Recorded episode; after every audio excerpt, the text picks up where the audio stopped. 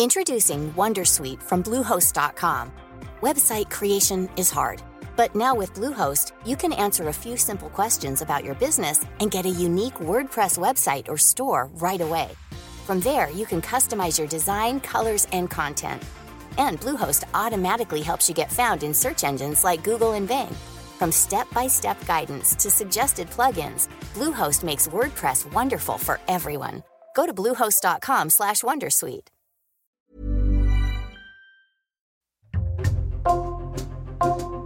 Bonjour, c'est Jules Lavie pour Code Source, le podcast d'actualité du Parisien. Toute la semaine du 27 mars, près de 400 podcasts francophones s'associent pour le premier podcast ton, un événement inspiré du Téléthon destiné à promouvoir le partage et l'entraide. Chaque podcast propose un épisode spécial pour mettre à l'honneur une association. Code Source participe à ce premier podcast ton. À travers un témoignage, nous avons choisi de parler de la Maison Perchée, une association parisienne d'aide aux jeunes adultes vivant avec des troubles psychiques. Altea, 32 ans, bipolaire, témoigne aujourd'hui dans Code Source. Elle est aussi bénévole à la Maison Perchée.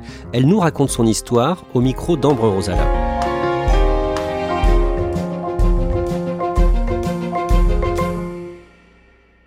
Je rencontre Althea dans son appartement dans les Hauts-de-Seine où elle vit avec son compagnon et leur chat.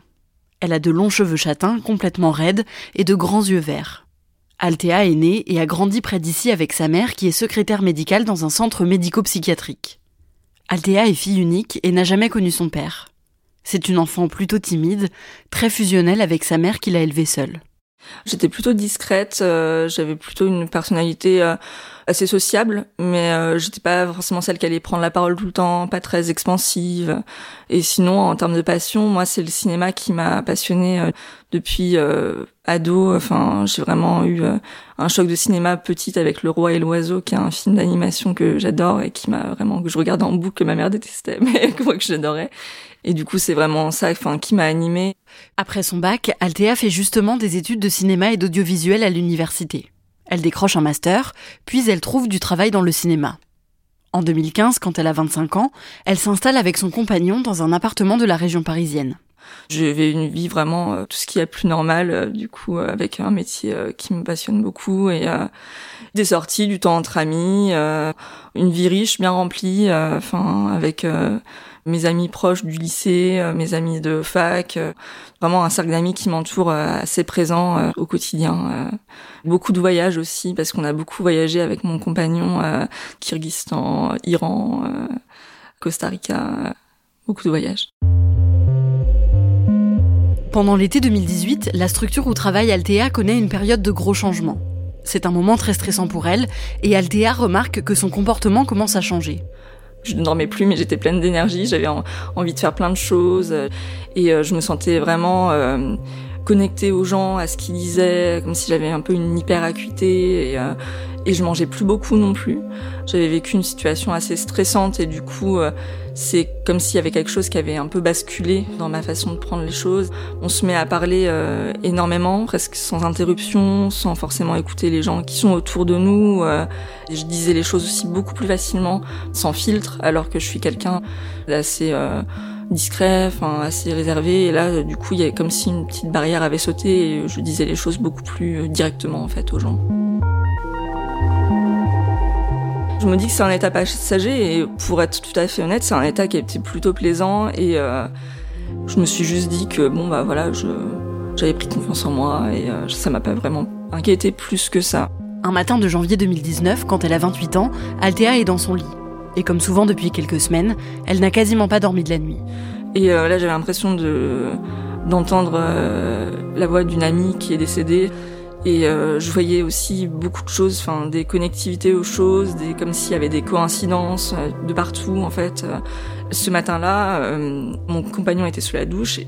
J'ai appelé ma mère, je lui ai parlé, j'avais un discours un peu incohérent et je lui ai dit Attends, il y a Lucas qui me parle. mais il est sous la douche. Je fais oui, mais non, on est en train de parler par la pensée. Et euh, mon conjoint est parti au boulot parce que je lui ai pas dit ce qui se passait.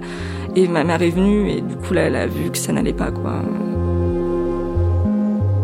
Je me rendais pas compte que ça dérapait. Pour moi, c'était vraiment comme si j'avais découvert un peu une face cachée du monde et que du coup j'étais un peu omnisciente et que je comprenais tout et pour moi tout était normal et en fait je, découvrais juste un nouvel univers et je voyais pas ce qui clochait en fait.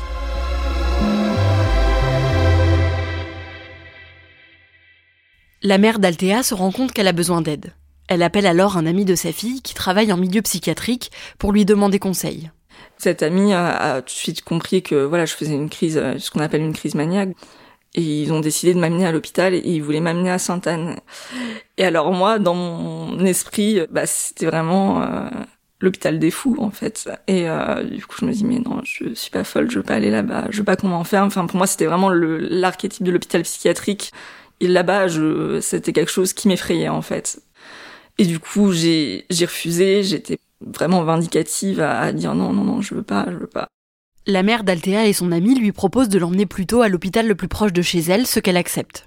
Mais comme elle est encore agitée, ils appellent les pompiers pour l'accompagner jusqu'à l'hôpital. Le moment où, euh, où du coup ils ont dû appeler les pompiers pour m'emmener là-bas. Là, ça a été vraiment le, le choc et où j'étais mise sous contention et j'avais l'impression d'être vraiment seule au monde et c'était un peu horrible. Et puis après, là, je me suis rendu compte qu'il n'y avait pas le choix.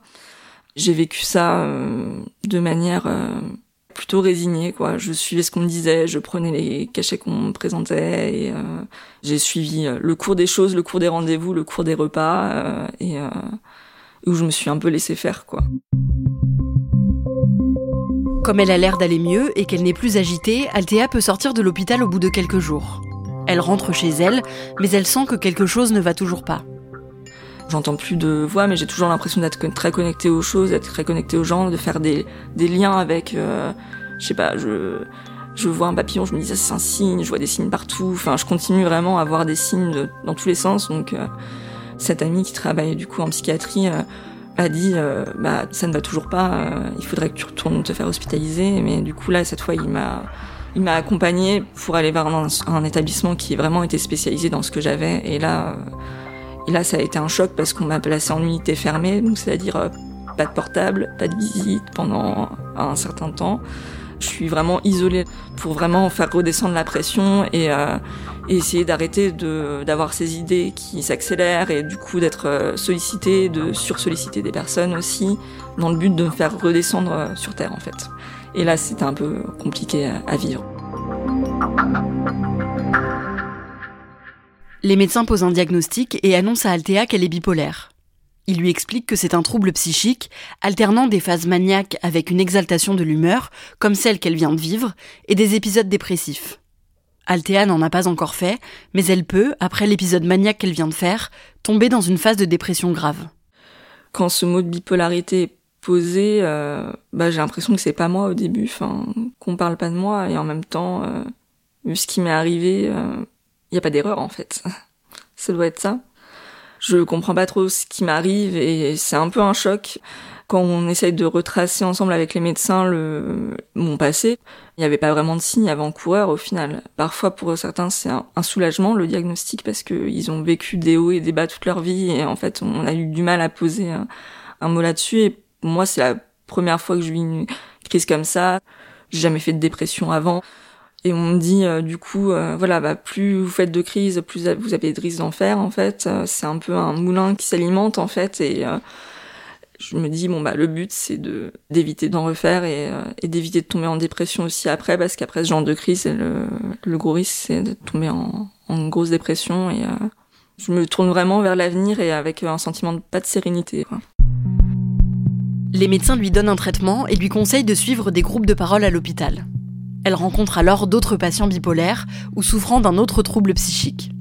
Je vois des gens en fait qui sont plus âgés que moi, qui sont là, donc qui ne s'en sortent pas vraiment avec la maladie, quoi, qui luttent au quotidien pour avoir une vie normale et, euh, qui n'ont pas forcément d'emploi, euh, qui euh, parfois ont quand même euh, des enfants, mais pour qui c'est compliqué. Enfin voilà la vie au quotidien. Et là, je je commence à réaliser ce qui m'arrive. Je me suis un peu dit mon avenir va être revu à l'aune de ce diagnostic.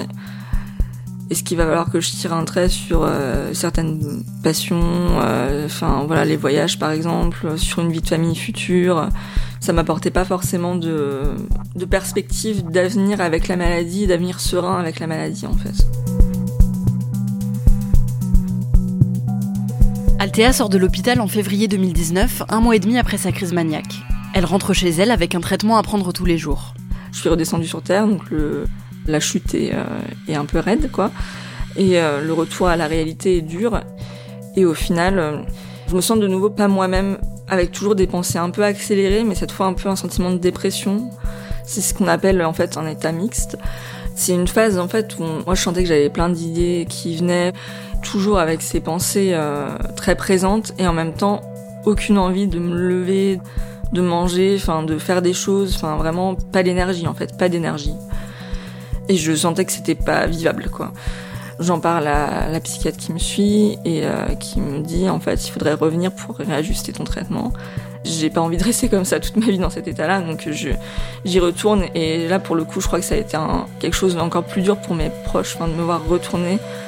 Mon conjoint, il me le dit. Euh, je sais pas si je vais pouvoir tenir le coup si tu retournes tous les euh, deux mois à l'hôpital. Et là, pour moi, c'est vraiment ce que j'ai pas envie d'entendre, c'est ça, quoi.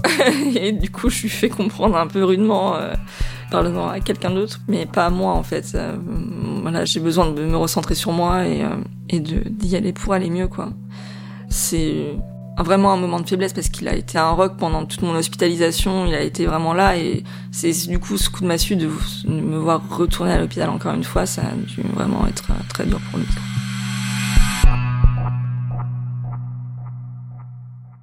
Althea reste à nouveau quelques semaines à l'hôpital, mais elle le vit beaucoup mieux. Elle sort en mars 2019 avec un nouveau traitement plus ajusté. Elle fait aussi attention à ne pas perturber son sommeil, ce qui pourrait précipiter un nouvel épisode maniaque ou dépressif. Deux mois plus tard, en mai 2019, elle sent qu'elle va beaucoup mieux et elle décide de reprendre le travail en mi-temps thérapeutique. J'ai pu reprendre euh, deux jours par semaine, puis au bout de quelques mois, trois jours, puis au bout de quelques mois, quatre jours. Et en fait, j'ai pu euh, reprendre le travail progressivement et je pense que ça m'aide à avoir un cadre aussi. Le fait de travailler, c'est vraiment pour moi euh, important d'avoir tous les jours une envie de me lever le matin et j'étais contente de reprendre en fait le travail mais après je me suis dit jamais je pourrais reprendre le travail à plein temps. Ça me semble un but impossible. Entre les bah, les groupes de parole auxquels j'étais inscrit les rendez-vous avec le médecin et au final un an après j'étais de nouveau à plein temps et, et ça se passe super bien donc c'est vraiment il faut se laisser le temps en fait. Quelques mois après avoir repris le travail, Althea doit gérer l'organisation d'un événement d'ampleur. Elle est un peu stressée et elle recommence à sentir les tout premiers symptômes d'une phase maniaque. Un manque de sommeil couplé à beaucoup d'énergie. Elle réagit tout de suite, elle en parle autour d'elle et elle arrive à éviter une nouvelle crise. Althea a peur de la rechute et elle met longtemps à se considérer comme stabilisée. Ça a mis au moins euh, un an en fait. Ça, a été long parce que euh, même si voilà j'avais les traitements, je sentais que ça agissait. Je me surveillais beaucoup en fait. J'étais vraiment euh, tout le temps en hyper vigilance euh, sur ce que je ressentais, sur euh, la moindre mauvaise nuit que je passais. J'ai commencé à stresser et j'ai commencé un peu à relâcher. je reste toujours attentive, mais à me faire confiance en fait. J'ai commencé à me refaire confiance vraiment au bout d'un an, je dirais. En novembre 2021, Altea entend parler d'une association qui s'est créée un an plus tôt, la Maison Perchée, pour accompagner les jeunes adultes qui vivent avec un trouble psychique. L'accompagnement prend la forme soit d'un groupe de parole entre plusieurs personnes concernées par le même trouble, soit d'un tête-à-tête entre quelqu'un qui est stabilisé et quelqu'un qui vient d'être diagnostiqué. Altea apprend que l'association recherche des bénévoles et elle décide de la rejoindre. Comme j'étais déjà stabilisée depuis un moment, euh, je me suis dit euh, si mon expérience peut aider d'autres personnes, en fait, ça peut être vraiment super bénéfique euh, pour d'autres qui étaient dans l'état dans lequel j'étais il, y a, quelques années. On est vraiment assez isolé quand on a l'annonce du diagnostic. On a besoin de perspectives et euh, on a besoin d'échanger avec des personnes qui ont vécu la même chose que nous. Et c'est vraiment ce qu'apporte la Maison Perchée. Ça réunit à la fois les gens atteints de bipolarité, de schizophrénie, des troubles borderline. Donc ça réunit vraiment toute une communauté euh, assez large sur les troubles psy. On a vécu des choses euh, vraiment hors du commun et du coup pouvoir échanger là-dessus sans sans être jugé avec des gens qui peuvent nous comprendre à 100%, c'est vraiment essentiel. Ça donne vraiment de de l'espoir quoi. Althea anime des groupes de parole, puis elle devient responsable du chat en ligne de la Maison Perchée. Elle s'engage dans l'association pour aider d'autres jeunes, mais aussi pour briser les tabous autour de la maladie, alors qu'elle-même ne parle pas facilement de son trouble bipolaire autour d'elle. On entend parfois ah c'est un vrai bipolaire, c'est quelqu'un qui change d'avis toutes les deux secondes, qui change d'humeur toutes les deux secondes et et c'est vraiment pas le cas et pour moi c'est un des stigmates que je redoute le plus, ce serait d'être quelqu'un sur qui je peux pas on peut pas compter en fait. Alors que une fois qu'on a le traitement qui nous convient, on est totalement fiable quoi. Il y a cette peur d'être jugé, cette peur un peu de voir le regard sur soi changer. Il y a un vrai travail à faire et c'est vrai que bah, le fait de prendre la parole aujourd'hui, c'est aussi un travail qui sert à la déstigmatisation. Je voudrais prouver aux gens en disant, bah, tu vois, en fait, depuis tant d'années, je suis diagnostiquée et euh, en fait, tu l'as jamais vu parce que euh, je suis comme toi, en fait, ça change rien euh, à ma vie au quotidien, ça change rien à mon travail et ça change rien à mes projets au final.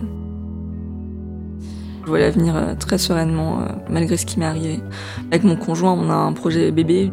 Ça me freine plus au quotidien. Aujourd'hui, c'est même plutôt euh, porteur de sens pour moi avec euh, l'engagement que j'ai euh, du coup à la Maison Perchée. C'est plutôt une, une chose où je me dis, ça a été un choc dans ma vie. J'ai quand même vécu quelque chose d'extraordinaire et en même temps d'un peu fou et de dur. Et j'ai réussi maintenant à en faire quelque chose qui va donner de l'espoir aux gens. Donc ça, c'est vraiment important pour moi.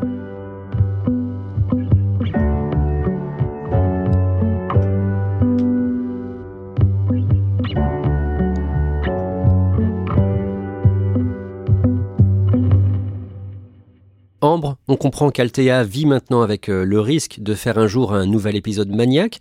Est-ce qu'elle accepte cette situation ou est-ce que ça l'inquiète?